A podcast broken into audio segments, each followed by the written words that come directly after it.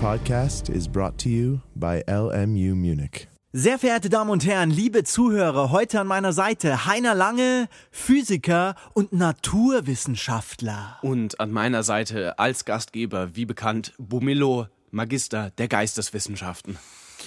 Ein warmer Sonnenstrahl fällt just auf meine Wange, kitzelt prompt mein Auge wach, Lider blinzeln, Muskeln gähnen, mein Kopf wünscht sich noch dunkle Nacht. Mit Macht empfängt der Deckel meines Sehorgans die infrarote Strahlung unserer Sterninstanz 5700 Kelvin nominal und aktiviert mit großer Qual den ganz irreversiblen Wegvorgang.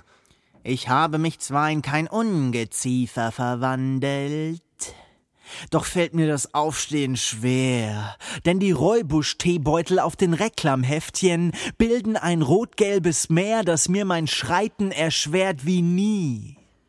Ich schwanke durch ein Zimmer abstrakter Poesie. Das Maß der Unordnung beschreibt die Entropie Als Theaterwissenschaftler inszeniere ich ein Frühstück. und berechne die passende Wegmahlzeit und dann geht's los. Die Kette überträgt das Drehmoment vom Fuß zum Hinterreifen und ich fahre mit 10 hoch minus 6 Prozent der Lichtgeschwindigkeit entgegen meiner Uni doppelt lagefest dank gyroskopischem Effekt. Nach 480858 Nord und 113446 nach Ost, wer's checkt, erkennt ganz trivial die Schellingstraße 4 dabei. Ich fahre fröhlich mit dem Fahrrad an Bürgersteig und Baum vorbei. Die Vögel zwitschern meine Lieder. Um die Ecke wartet Schellingstraße 3. Vom Ort her trennt uns nur Asphalt. Im Geiste aber trennen uns nicht selten Welten.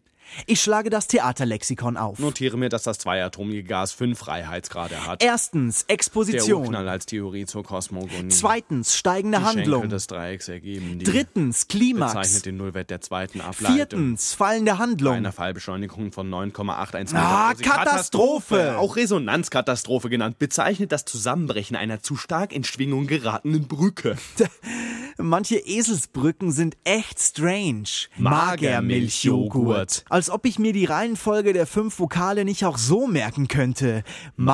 Magermilchjoghurt. A, E, I, O, U. Bücher zu, raus aus der Uni, rein in die Poesie Physik der des Außenwelt. Lebens. In die Physik der Außenwelt. Poesie des Lebens. Nee, in die Physik der Außenwelt. Poesie des Lebens. Die Physik der Außenwelt.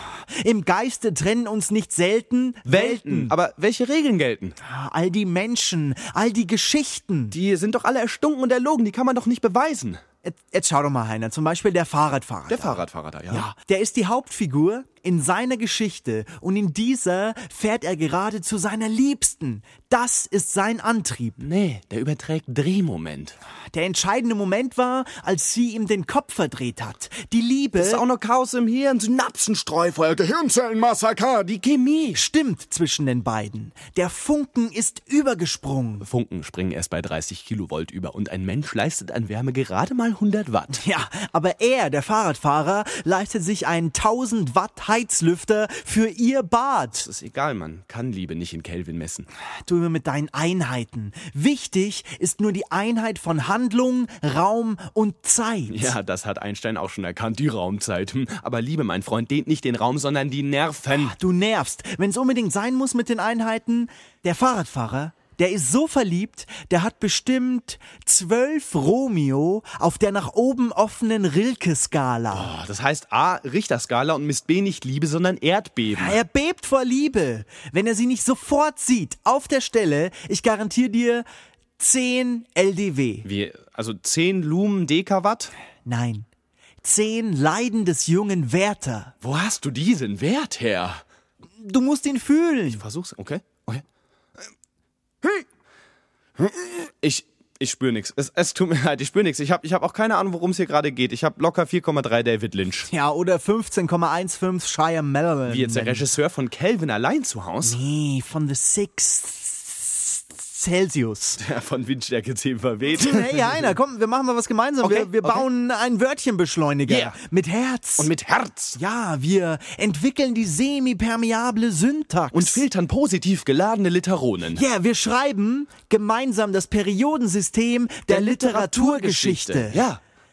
Am Anfang war das Wort. Wasserstoff 1. Es war sehr leicht. Helium 2. Sie fusionierten zur Spannung. Lithium 3 Ionen. Der schwarze Humor kam hinzu. Kohlenstoff. Aber auch die Zensur. Stickstoff. Da wurden die Schreiberlinge sehr böse. Sauerstoff. Und ließen ihr Können leuchten. Neon. Gingen aber damit auch mal baden. Chlor. Wenn sie betrügten Zink. und giftiges Zeug von sich gaben. Arsen. Dann versteckten sie sich. Krypton. und verkauften das Geschaffene Silber. wenn sie dafür Zeit hatten. Cäsium in der Atomuhr. Und wenn sie irgendwann reich wurden, Platin. dann strahlten sie. Oh, Uran. Und wenn die Schreiberlinge unverstanden blieben, dann kam es zur Erklärenschmelze. Ein Gau in Erklärnobil. ja, Perlaba. Hirnrotzima. La la la Basaki. la la la la. Ja, da geht das Wort zum einen Ohr hinein, zum anderen wieder raus. So wie die Feldlinien durchs Vakuum im, im Satz von Friedrich Gauss, der Buchdruck. überschreitet gut und gerne 1000 1000 Bar. Und obwohl das Werk von Tolstoi überall dasselbe literarische Gewicht hat, Fliegt Krieg und Frieden auf dem Mond 100 Meter weit, Subjekt, Prädikat. Objekt. In gewöhnlichen Sätzen herrscht Gaußsche Normalverteilung. Wenn man über rote Tangas schreibt, dann heißt das Dingpoesie. Die Lehre vom erzählten roten Faden heißt auch Stringtheorie. Dingtheorie. Eine Rose Rose. ist eine Rose. Axiome gibt's auch in der Poesie. Gegen die Unschärferelation von Heisenberg hilft keine Lesebrille. Er kannte Bertolt Brecht, worauf er weinend in den Keller lief. Und Einstein oben saß im Schaukelstuhl und sagte, Gute Poesie ist relativ.